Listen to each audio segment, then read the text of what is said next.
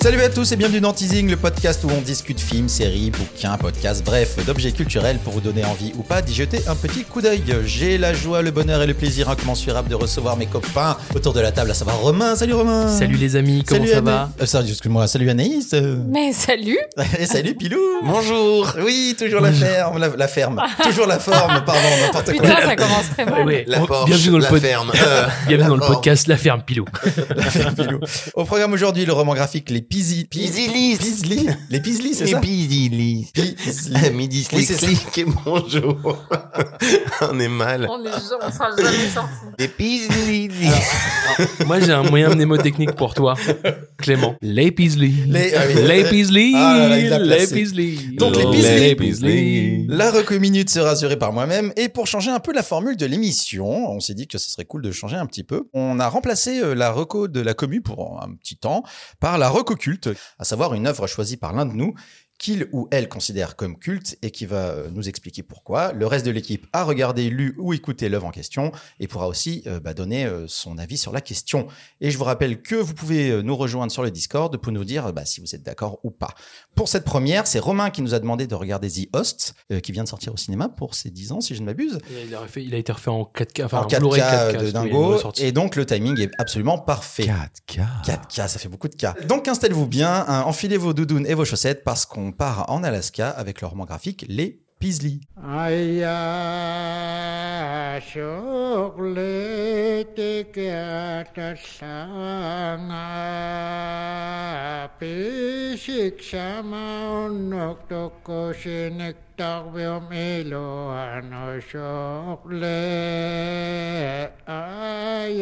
Peasley est un roman graphique écrit, dessiné et coloré par Jérémy Moreau. C'est sorti en novembre 2022 aux éditions Delcourt. Ça fait 200 pages et c'est disponible à peu près partout pour 30 euros en solide et 20 euros en numérique.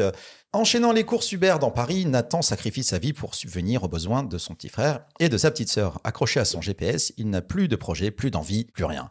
Suite à un accident, sa dernière cliente lui propose de partir vivre en forêt, au fond de l'Alaska, avec son frère et sa sœur pour bah, retrouver peut-être un sens à la vie. C'est Anaïs qui commence euh, sur les. Qu'est-ce que tu en as pensé? Alors moi j'avais hyper hâte de lire ce roman graphique puisque c'est Jérémy Moreau euh, qui l'a créé et qu'on avait déjà parlé de Jérémy Moreau avec le discours de la panthère euh, il y a pas si longtemps que ça. Moi j'avais adoré le discours de la panthère et puis rien que la, la couverture euh, de, des euh, me rappelait les couleurs un peu que j'avais déjà adoré de Jérémy Moreau. Et euh, effectivement on retrouve ça très vite, on retrouve cette ambiance, euh, on retrouve des courbes très simples en fait, les personnages sont assez caractéri- carac- caractérisés. Clément, sort de ce corps. Ah oui, C'est moi normalement ça qui galère. Non, mais dans le sens où ils sont faits avec peu de traits, vous voyez ce que je veux dire? Simpliste. C'est un dessin simpliste. exactement. Je sais pas pourquoi je me fais chier avec des mots compliqués. Épuré. Euh, ouais, il y avait un mot, mais j'ai vraiment, j'y arriverai- simplicité, j'y arriverai pas. Tout ça pour dire que les personnages sont, euh, c'est des traits assez simples et c'est des couleurs qui font tout l'univers. Sauf que je dois vous confesser que j'ai été un tout petit peu déçue. Oh, Seigneur Dieu, on peut pas dire du mal de Moreau. Alors l'histoire, euh, elle est évidemment chouette. Comment nier que ça puisse être chouette de tirer euh, des personnages de leur vie euh, parisienne nauséabonde pour les amener en forêt, euh, reconnecter avec la nature? Alors, le, le principe, je veux dire, il est joli. J'ai trouvé le discours euh, un peu servi euh, sur un plateau euh, et, co- effectivement comment arriver à mettre de la de la nuance dans le fait de dire euh, regardez comme c'est chouette de prendre des gens et de les amener dans la nature c'est super on va les on va les reconnecter avec euh, les grands mythes avec euh, les arbres avec les ours Est-ce que toi, tu te sens reconnecté à ton ours intérieur eh ben, en tout cas, c'est pas avec ce livre. Moi, je trouve que ce livre, il ébauche un peu. c'est presque un livre pour ados. Euh, à qui on allait juste injecter des petites notions de de regarder ailleurs, euh, ouvrez la porte de votre de votre monde intérieur. Enfin Lâche voilà. un peu ton téléphone. Ouais, lâche un peu euh, ton ouais. téléphone. J'ai trouvé que c'était un petit peu simpliste. Et puis surtout, je suis vachement restée sur ma faim. Alors évidemment, j'y ai retrouvé euh, des des pages sublimes où je m'en suis je m'en suis pris plein la gueule parce que effectivement, dans les dessins, dans les couleurs, euh, c'est c'est des gifles un peu. euh, euh, sous LSD que tu te prends dans la gueule et, et ça fait du bien et ça fait plaisir. Mais au final, ces personnages, eh ben, je sais pas trop ce qu'on me raconte d'eux. Il y a plein de personnages qui sont à peine ébauchés. J'ai pas vraiment compris cette fin. Je trouve que les personnages, ouais, sont un peu simples. Il y a une petite euh, euh, fable sur aussi euh, l'écologie, sur comment l'être humain est en train de ravager la planète. Voilà, j'ai trouvé que c'était très mignon, mais euh, je me suis sentie euh, un peu prise par la main et j'ai trouvé ça un peu gentillet. euh, voilà. Mon petit euh, Romain. Bah en fait moi j'ai vraiment adoré l'épisode. Tu vois, j'ai pas trouvé que c'était forcément en fait un roman gra- graphique d'ado. Ah, que marrant. tu vois, le discours de la panthère, il y avait quelque chose en fait qui était euh, sur les animaux. Et tout d'un coup, tu projetais, il y avait une sorte de fable qui était euh, qui revenait sur les mythes aussi. C'était un peu la même chose. Là, je trouve qu'on est encore plus dans l'émotivité, on est plus dans l'émotion, on est plus dans dans le ressenti en fait des euh, des personnages. Je trouve que oui, l'histoire est assez simple, mais je trouve que la façon de faire, la façon de d'écrire les personnages, la façon de de les mettre en scène est tellement subtil, même dans le fond. C'est-à-dire qu'en fait, le truc, c'est que peut-être que je suis allé chercher trop loin, mais je suis allé vraiment chercher des choses que j'ai trouvées très subtiles et ça m'a parlé. La politique, la symbolique sur l'écologie m'a parlé. C'est-à-dire que même, en fait, tu vois, toutes les parties, aller chercher, en fait, ton animal intérieur, c'est pas ce qui m'a le plus marqué. J'ai trouvé ça beau, je trouvais ça, en plus, je trouve que le, le fait de, tu vois, ce- c'est les ours bruns, les ours polaires qui se retrouvent pour faire l'épisode, je trouve que c'est une putain d'idée. On voit vraiment dans quel malheur on est, en fait, à l'intérieur de ce monde et qu'est-ce qu'il faut pour survivre. Et en fait, tu sens qu'en fait, tous nos personnages sont en mode survie. C'est-à-dire que même elle qui revient en Alaska après avoir vécu 40 ans à Paris parce qu'elle a suivi, euh, comme ils disent dans le village, un homme blanc, tout le monde est en mode survie à l'intérieur de ce, de, ce livre. Et ça montre que tout le monde, de n'importe coin du globe, sont en mode survie. Et qu'après, tu prends ou pas la mythologie, tu prends ou pas, en fait, le, chamanisme, en fait, ou, euh, ou la partie ésotérique, en fait, qui est expliquée euh, dans ce roman graphique. Euh, c'est pas le plus important. Moi, c'était vraiment, je, je, je, me- je me retrouvais dans euh, des personnes qui étaient en Alaska, je me retrouvais dans les petits gamins. Euh, il était très touché par euh, cette fille qui découvre, euh, enfin, qui vit avec son père alcoolique en Alaska. En fait, toute l'histoire m'a parlé. Il y a un vrai travail de subtilité. Euh, ouais, tu trouves? Ouais, je trouve que c'est très subtil, mais c'est pas. euh, si, si- tu veux, Clément, si je parle de subtilité, en fait, toi, je, tu m'as dit, tu, enfin, on en a parlé tout à Non, l'heure. moi je trouve que c'est un peu bourrin dans euh, l'évolution. C'est-à-dire que vu comment euh, il caractérise les personnages au début, le petit frère il est accroché à sa Switch et il veut être pro gamer. Euh, sa petite sœur euh, elle est à fond sur son téléphone, ses copines au collège et puis lui il est à fond euh, sur Ouais, le ils sont, travail. moi je et tu dis très bon vite ben caractérisés d'accord. par. euh, Non, et puis surtout, c'est bon, ben ok, donc le gamin, il va apprendre à lâcher sa Switch, la gamine, elle va apprendre à arrêter d'être à fond sur ses copines, et puis lui, il va se reconnecter connecter à lui-même. Et effectivement, c'est exactement ce qui se passe. Alors, je dis pas que c'est pas bien, je dis juste que j'ai aucune surprise sur l'évolution des persos. Oui, mais pourquoi doivent-ils faire cela? C'est à ce moment euh, précis où on se pose cette question. Qu'on Bah, moi je trouve qu'on n'y répond pas vraiment. Bah, comment et- ça? moi, Je trouve qu'ils sont tous, euh, résumés. transformés dans Mais il y, a- l'air. hein. il y a un côté très bah non mais c'est même pas pourquoi? C'est bah le gamin il passe sa vie devant sa console bon bah oui c'est pas bien arrête bon bah il va apprendre à chasser il va kiffer la nature la petite elle est euh, partagée entre toutes ses copines du collège du machin et puis là elle va se trouver une copine et puis elle va kiffer sa vie elle va apprendre à parler anglais super Mais oui. bon bah oui parce bah, que c'est pas ça les enjeux. Oui non mais bah, Oui, mais, donc c'est ils sont un peu simples, on est d'accord. Non, parce que c'est quoi l'enjeu? L'enjeu, c'est de renouer avec son ours intérieur. Et ça a l'air bête dit comme ça, mais je vous rappelle qu'il est hyper euh, compliqué de se sentir euh, lié à, Ouais, c'est là où toutes ces son subtilités elle est intéressante. tu tout, vois. à l'univers. tu vois la figure du bateau dans laquelle en fait il y a un refuge je, je trouve ça hyper intéressant et c'est en fait c'est toutes ces petites notes là que je trouve qui en fait qui- tout d'un coup tout ce qui est en place caractérisé dès le départ ben je m'en fiche parce que c'est Hmm. contrebalancé avec ce qui arrive après c'est c'est-à-dire dans, que c'est dans les détails que tu Ah ouais, trouves moi- toi ce qui te parle et pas dans les grosses lignes ah ouais euh, non mais moi c'est les détails qui nous les- nous manquent un peu moi ça me suffit en fait c'est-à-dire que tout d'un coup je trouve qu'il y a un truc de mais mais, mais après je te dis Ouais, c'est non, vraiment mais juste je, je euh, comprends, mais moi je trouve ça un peu attendu et je trouve que chaque personnage est tellement euh, caractérisé avec très peu. Enfin, tu vois, le mec qui boit, bah, c'est le mec qui boit. Le gamin qui joue aux jeux vidéo, c'est le gamin qui joue aux jeux vidéo. Il nous Ça- manque. ça a l'air chiant tel Bah que tu le dis, ouais, quoi. Tu vois. Ouais, Mais- moi j'ai pas lu cette BD les amis Mais c'est parce qu'ils sont chiants, c'est Non, justement parce non, mais qu'ils sont, c'est ils très- n'existent qu'à travers ce très qui les beau. définit euh, aux yeux des, des autres. Ils ne se sont pas trouvés, ils n'ont pas réveillé leur intérieur, leur quête du petit pot de Je- miel. franchement, je m'avoue vaincu par Pilou. Euh, cette Qui est voix, en mode cocaïne vert cette Ah ouais. voix écrasante me. et là si on peut plus discuter hein ah n'est-ce pas? Pilou Alors moi je trouve que c'est pas euh, la vraie question n'est pas tant de savoir si euh, bah c'est aussi bien que discours de la panthère. La vraie question est de savoir est-ce que Jean-Pierre Bacry ne vous manque pas un petit peu? J'aimerais qu'on réponde et débatte de cette question. Alors, un petit peu, Mais c'est vrai. Il nous manque Jean-Pierre Bacry. Qu'est-ce que je fais avec ça Pourquoi tu penses à Jean-Pierre Bacry à ce moment-là Un peu extérieur. Non, mais je l'aurais bien vu défendre le truc, quoi, en disant, euh, bah oui, bah évidemment que, que les personnages ils sont clichés et que l'histoire elle, elle, se- elle s'empêtre un peu, c'est vrai, dans un semblant de scénario. Ça aurait pu être plus contemplatif.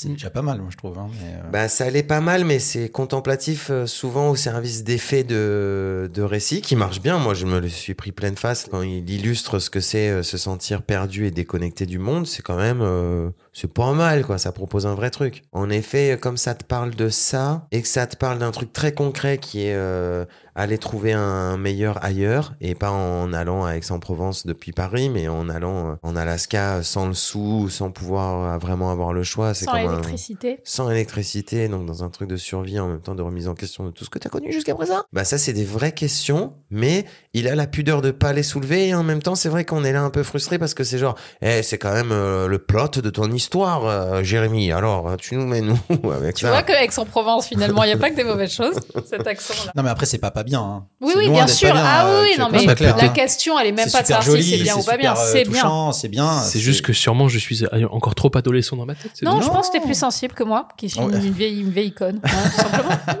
Ouais, ouais. euh. si la vérité se situe un peu entre vous deux. Parce que moi qui suis à la fois un adolescent et une vieille conne. T'as quand même été touché quand même. Ouais, moi je connais, je comprends pas juste la fin. Je comprends pas juste le, le cet immense incendie et le, le, la fi- le- le final qui est une espèce de victoire, alors qu'en fait tout ce monde-là, bon qu'on a déjà montré comme étant une espèce de paradis qui était déjà en train de s'écrouler, et euh, le, le, le final final que je spoil pas. C'est juste une bonne nouvelle entre guillemets parce que bon ah bah c'est cool sauf que tout autour c'est ça aussi c'est fini en fait et du coup bah euh, c'est le constat est plutôt négatif et ça m'a étonné parce que Mais parce qu'il n'est pas vraiment question de savoir si la résolution pour les personnages tient dans l'accomplissement matériel, au contraire. Mais non, mais pas du tout. C'est pas une histoire matérielle. C'est une histoire de, de ce paradis. Mais non, mais euh, moi, voilà. je- moi, c'est comme ça que je vois, c'est qu'en fait, il y a pas de, il y a pas de, Y a pas de solution. Il y a pas de solution. Moi, j'ai une petite question pour pour clore cette euh, Ah, cette, cette, cette, cette séquence. Pour quelle raison vous seriez prêt à aller au bout du monde Un taf de ouf ou une crise euh, perso? Euh, moi, je l'ai déjà fait, mais pour des hum, un peu des changements de vie, euh, arriver au bout de d'un chapitre, et en fait, euh, c'est des déclics où je me dis, allez, euh, changement de chapitre, il faut que ça passe par euh, Allez à Rennes. aller aller à Rennes, par exemple. non, mais euh, découvrir autre chose ailleurs. euh. Moi, c'est pour l'amour. Ah, mais qui est chaud, qui est chaud. Mais là, c'est c'est quoi? C'est l'adolescent ou la vieille Ou la parle? Oui, la fuite. La fuite, La en fait, fuite. je pense, à une bonne raison d'aller à l'autre bout du monde. Bah dis donc, bah, on vous laisse sur ces grandes philosophies, euh, considérations philosophiques. Euh, et On voit vous- qui est heureux dans sa vie autour de cette table. Et vous, qu'est-ce que vous feriez hein, si, hein, Pourquoi est-ce qu'il vous ferait tout abandonner pour aller à l'autre bout du monde hein, Une histoire d'amour, de travail euh, Dites-nous tout ça sur le Discord, on sera très content de la- de l'apprendre et de le lire. On passe à la reco minute et c'est ben, c'est moi-même qui ai le, le bonheur et la joie de vous présenter Ecos. Le prochain ravitaillement aura lieu le 23 juillet à Graz. Un peu plus tard dans le mois que d'habitude, Majesté, mais nous espérons ainsi surprendre les insurgés. Ils ont de moins en moins de scrupules. Lors de leur dernière attaque, ils n'ont pas fait de quartier. Hmm, très bien, Kronecker. Vous avez toute ma confiance. Pour changer un peu des séries, des films et des podcasts, aujourd'hui je vais vous parler de Echoes, une série de jeux euh, jouables seul ou à plusieurs, donc c'est un jeu de table entre guillemets, qui nous propose euh, de nous mettre dans la peau d'enquêteurs devant régler euh, des affaires étranges. Donc le principe est simple, chaque boîte constitue une enquête, elles sont achetables séparément, il y en a peut-être 6 ou 7, un truc comme ça, et contient 24 cartes, illustrées par des dessins euh, qui de premier abord n'ont pas vraiment de rapport les uns avec les autres. Vous devez ensuite télécharger une application gratuite et la partie peut commencer. À l'aide de l'appli, vous allez filmer les cartes et, euh, et chacune d'elles va déclencher la lecture d'un son, d'un dialogue ou d'une séquence sonore de durée différente. Le but étant de placer les 24 cartes dans le sens chronologique grâce aux différents sons pour reconstituer l'histoire et comprendre les tenants et aboutissants de l'affaire. Parfois, les, liens sont assez simples. Parfois, euh, ben, les liens entre les cartes sont plutôt compliqués et il faut bien tendre l'oreille pour comprendre ce qui se passe. À l'heure actuelle, il y a cinq enquêtes qui sont plus ou moins compliquées à résoudre. Par exemple, avec Ma douce et tendre, on a fait euh, l'enquête qui s'appelle le violon et qui nous a quand même pris 1h40. La rejouabilité est super limitée. Chaque enquête coûte, euh, voilà, c'est 11,50€. En termes de difficulté, je déconseille aux trop petits parce que vraiment, il y a des fois, c'est de la vraie nuance de son et puis c'est, ça peut un peu perdre les gens, mais c'est vraiment, vraiment top pour les ados et les adultes. Donc ça s'appelle Echoes. C'est euh, édité chez euh, les fameux Ravensburger euh, que tout le monde connaît mais que personne ne sait écrire.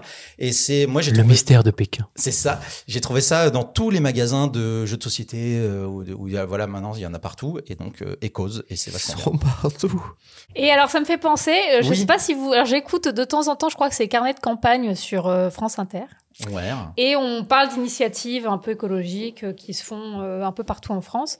Et notamment, il y a une entreprise euh, qui se lance dans la location de jeux de plateau. Pour ce genre de jeu où justement, une fois que tu as joué une fois, eh ben, c'est difficile d'y rejouer. C'est euh, plus écologique et c'est plus économique. Donc voilà. Je trouve que l'initiative, elle est cool. On va enchaîner donc avec notre première reco culte, oulala, et c'est Romain qui nous a demandé de, de- de- bah, un film culte pour lui qui s'appelle The Host.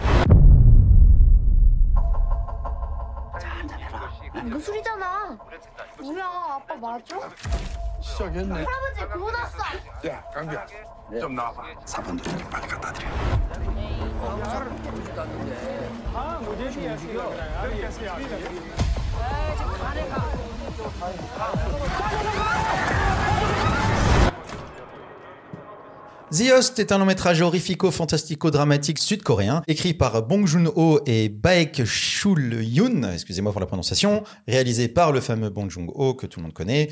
Au casting, on retrouve le fameux et le magnifique Song Kang-ho, Byun Hee-bong et Park Ail-in, entre autres, évidemment. Tu t'en C'est- sors pas si mal en coréen. ouais, mais- C'est- c'est le moins pire que, c'est- t'aies fait. Parce que c'est en phonétique et il y a, il y a des lettres qui marchent en- entre elles, donc C'est ça plus va. dur quand c'est hollandais, je trouve. Ouais, c'est ça.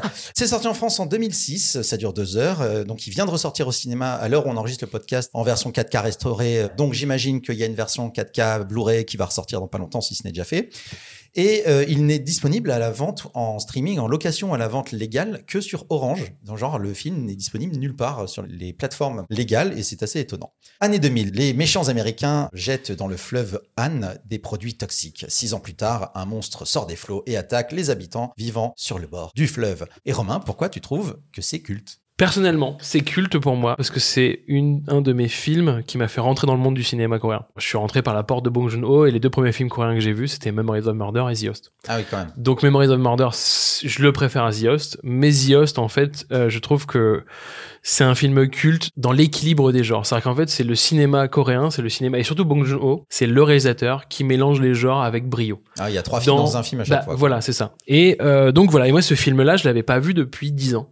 Donc là, je le revoyais pour l'émission et ça m'a fait plaisir de le revoir, clairement, parce que j'adore ce film. Euh, je trouve qu'en termes de mise en scène, c'est un, c'est un brio. C'est-à-dire qu'en fait, tout un coup, même là où je pense qu'aujourd'hui, ce qui est marrant, c'est aussi de voir un peu comment euh, bah, tous les souvenirs que j'avais d'il y a dix ans et tout ce que j'ai gardé. C'est-à-dire qu'en fait, je me rappelais de cette scène d'intro parce que j'en ai reparlé quelques Ah, années plus folle. tard.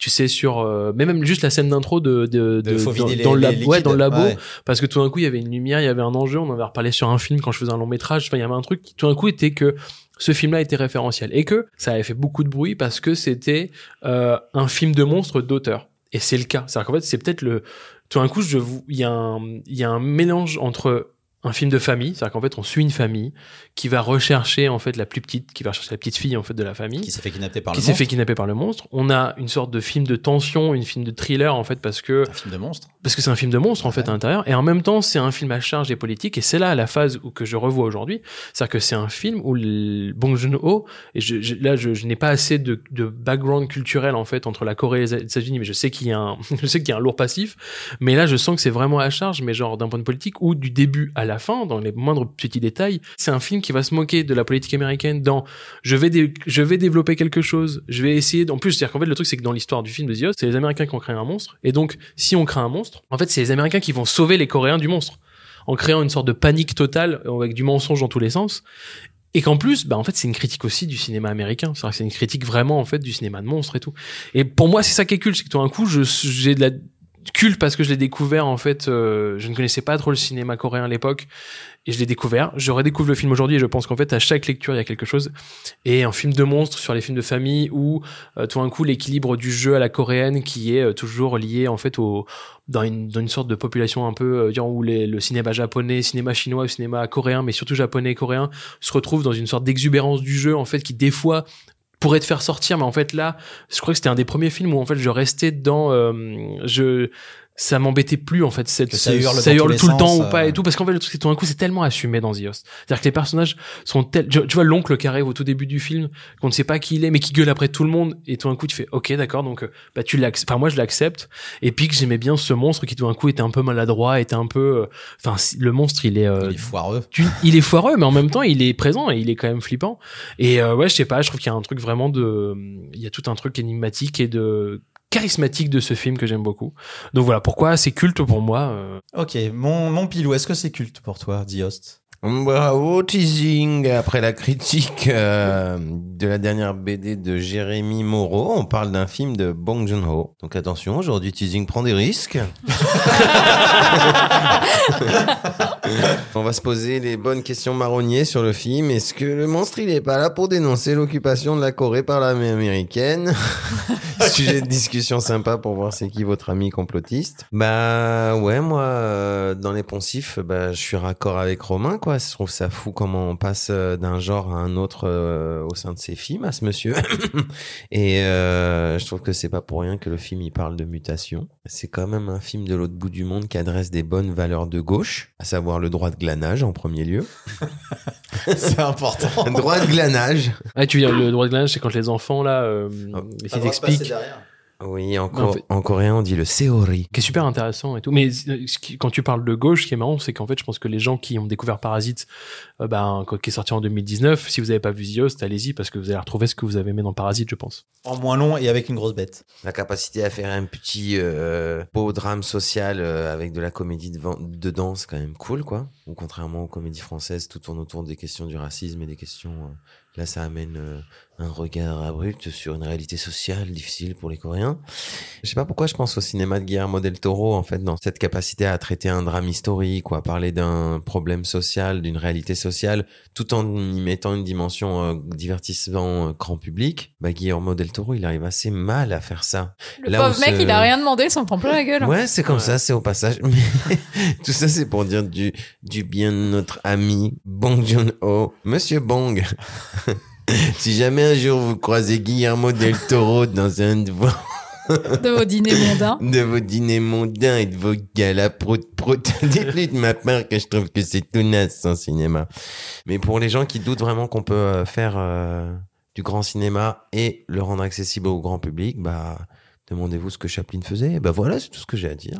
D'accord. Donc culte ou pas culte? Pas culte. Moi, en vrai, ça m'a pas tellement fait kiffer, mais il faut que je le défende, quoi, pour mon image de marque. Que je dise que c'est bien The Mais Host. non, mais pourquoi? C'est super, The Host.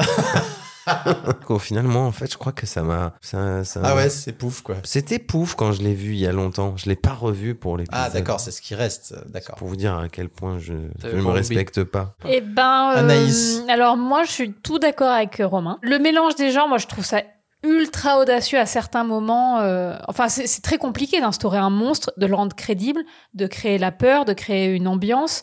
Euh, là, en l'occurrence, le monstre, il a un peu morflé. Voilà, c'est des effets spéciaux qui, qui, qui visiblement n'ont ni bien vieilli ni euh, À l'époque, bien. il, voilà, il, à il toussait un l'époque, peu, hein, mais c'est pas grave, on s'en fout de ça. mais Enfin, on s'en fout parce qu'en fait ça existe, ça existe euh, par plein de par plein de, de choses, par le montage, par euh, par les plans euh, qui sont qui sont sublimes. Et le mec prend le risque de désamorcer toute cette ambiance qu'il a construit par des petits moments euh, de comédie familiale, par des petits moments presque de ridicule. Euh, J'ai cette image de la famille qui se roule par terre Ah oui, euh, en, en hurlant, et c'est presque ridicule. Et, et c'est hyper osé de faire ça. Mais c'est pas presque ridicule, c'est ridicule. mais C'est ridicule, ridicule. sauf qu'en fait, moi, à aucun moment, ça me sort de, de cette ambiance de, de monstre et de, et de pression. Euh, Il y a des plans qui sont des, des, des tableaux, quoi. Cette gamine qui est soulevée euh, par cette tentacule euh, et qui est immobile dans sa cave l'espace de, de- le temps d'une demi-seconde euh, en suspension, mais c'est sublime. Et un petit plus, le mec filme la pluie de manière impressionnante. Enfin, j'ai jamais vu un réalisateur filmer aussi bien la pluie. Moi, je dirais pas que c'est un film culte parce que pour que le film soit culte, il faut l'avoir vu plusieurs fois, il faut l'avoir décanté et je l'ai découvert moi à l'occasion de ce podcast. Donc peut-être qu'il reviendra, il deviendra culte quand je l'aurai vu quelques fois. Mais en tout cas, moi, je trouve que c'est un très bon film de monstre qui représente tout ce que j'aime dans l'audace euh, de ce cinéaste. Pour moi, c'est pas culte. Pour moi, c'est très bien, mais c'est pas un film auquel euh, c'est pas une référence pour moi, par exemple. J'y pense pas. Genre, tu me dis film de monstre, je pense pas à Zios, quoi. Parce que ça reprend tous les trucs qui moi m'énervent un peu justement dans les grosses lignes du cinéma coréen qui s'exportent, hein, évidemment, qui sont c'est beaucoup plus compliqué que ça. Mais euh, je retrouve là ce que j'avais pas aimé euh, dans, dans Parasite qui reste un film absolument brillant. Mais moi, les cassures de rythme, ça me, enfin, de, genre, ça me saoule un peu. Même si je vois que c'est fait volontairement. Donc c'est ok, c'est maîtrisé, mais j'aime pas ça. Donc là, c'est vraiment, c'est comme la musique. J'aime pas l'utilisation de la musique un peu cirque là. Mais là, c'est du goût, c'est du pur goût. C'est-à-dire que je, lui en veux, je lui en veux pas. On n'a pas en vouloir aux gens de faire ce qu'ils font. C'est juste moi, j'aime pas ça quoi. Tu vois, ils me donnent des betteraves, j'aime pas les betteraves. Bon, ben tant pis pour moi. C'est pas, c'est pas mon goût.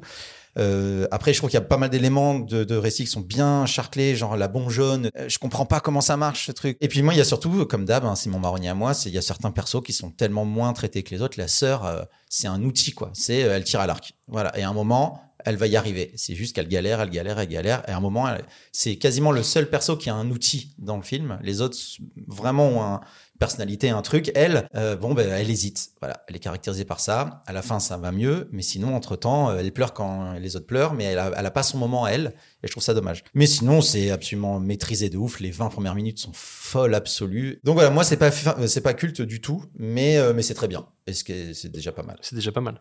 Et moi, pour finir, j'ai encore une petite. j'ai- Moi, j'ai deux petites questions. Ah, Alors, est-ce que je j'aime fais- trop ce truc des question questions. que j'ai envie de poser par rapport à Zios, c'est quel est le plan qui vous a le plus marqué? Parce qu'en fait, je- euh, après ma, mon visionnage, en fait, il y a un plan qui m'a marqué. C'est quand il se retrouve dans la dans la l'ancienne euh, dans, la, dans la cabane en fait, tu sais là-haut de, de, de, de vente, et qu'en fait ils, regardent par la fente et qu'en fait il y a juste la moitié de leur visage avec un passage de points. J'ai trouvé que c'était à ce moment-là, c'était d'une hyper couillu et en même temps je trouvais ça trop beau parce que je me suis dit mais en fait euh, ça veut tout dire. Enfin tu sais il y a ce truc de se cacher, il y a un... voilà je trouve que ce plan était magnifique donc je sais pas je, je voulais parler Bah, de ce plan. moi, je l'ai vous- dit, euh, le mien, euh, je l'ai, je- j'en ai parlé parce que vraiment, il me reste, Je je, suis avec trouve toi. fou. Sur la Euh, gamine. la gamine Ouais. qui essaie de s'évader, qui, Mmh. qui Qui grimpe sur le monstre et qui se fait soulever et d'un coup elle lâche la corde, elle est toujours en suspension et la caméra recule Ah, et en l'air tenue par un tentacule. Me too. Me too. C'est, c'est sublime. Et moi j'aime bien le moment où ils sont, euh, c'est quoi, sous un espèce de pont, euh, Oui. là où ils vont débusquer la bête. Ouais. C'était ça, ça m'avait marqué. Tu vois, en fait, c'est là où, quand je parle de films cultes, c'est que souvent, c'est des images, c'est des trucs qui restent.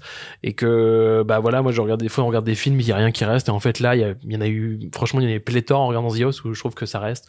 Tu vois, même ce plan, le, tra- le long travelling sur les bouteilles qui est infini. Ouais, en fait, ouais, au début, Au, au début, tu te dis, il y a pas grand chose. Et là, fais. Ah mais c'est rigolo parce que ce plan-là, ma, ma meuf me dit euh, ouais bon c'est bon quoi, on a compris. Donc c'est pour elle c'était too much. C'est oui j'ai bon j'ai compris qu'ils ont mis de, beaucoup de trucs dans le lavabo. Arrête de me euh, tu vois. Donc c'est c'est rigolo parce que ça peut aussi déclencher des résistances. Bon ben ça s'appelle The Host, c'est euh, culte pour Romain et très bien pour nous. Ouais, c'est bien. voilà. Bah, Eh je vais ben, défoncer les prochains films, vous inquiétez pas. C'est bien c'est bien.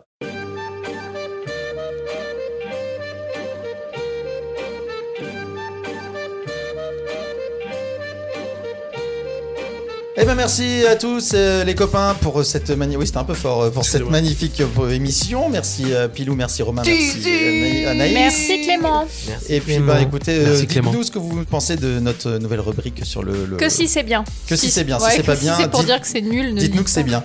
Euh, on se retrouve dans deux semaines avec un nouveau programme super cool. Et puis d'ici là, bah, soyez heureux, bonheur, joie et amitié dans vos cœurs. félicitations. Ouais, et puis profitez du beau temps, on l'espère. Voilà. Allez, Bisous. bisous. Bisous bisous. Teasing est un podcast produit par les ondes mécaniques. Vous pouvez nous retrouver sur toutes les plateformes de podcast de l'univers et n'hésitez pas à nous donner des bonnes notes et en parler autour de vous pour nous faire un peu de pub. Pour nous donner vos recommandations, nous laisser des messages ou nous faire des bisous, retrouvez-nous sur le compte Instagram des ondes mécaniques. Les ondes mécaniques. Les ondes mécaniques.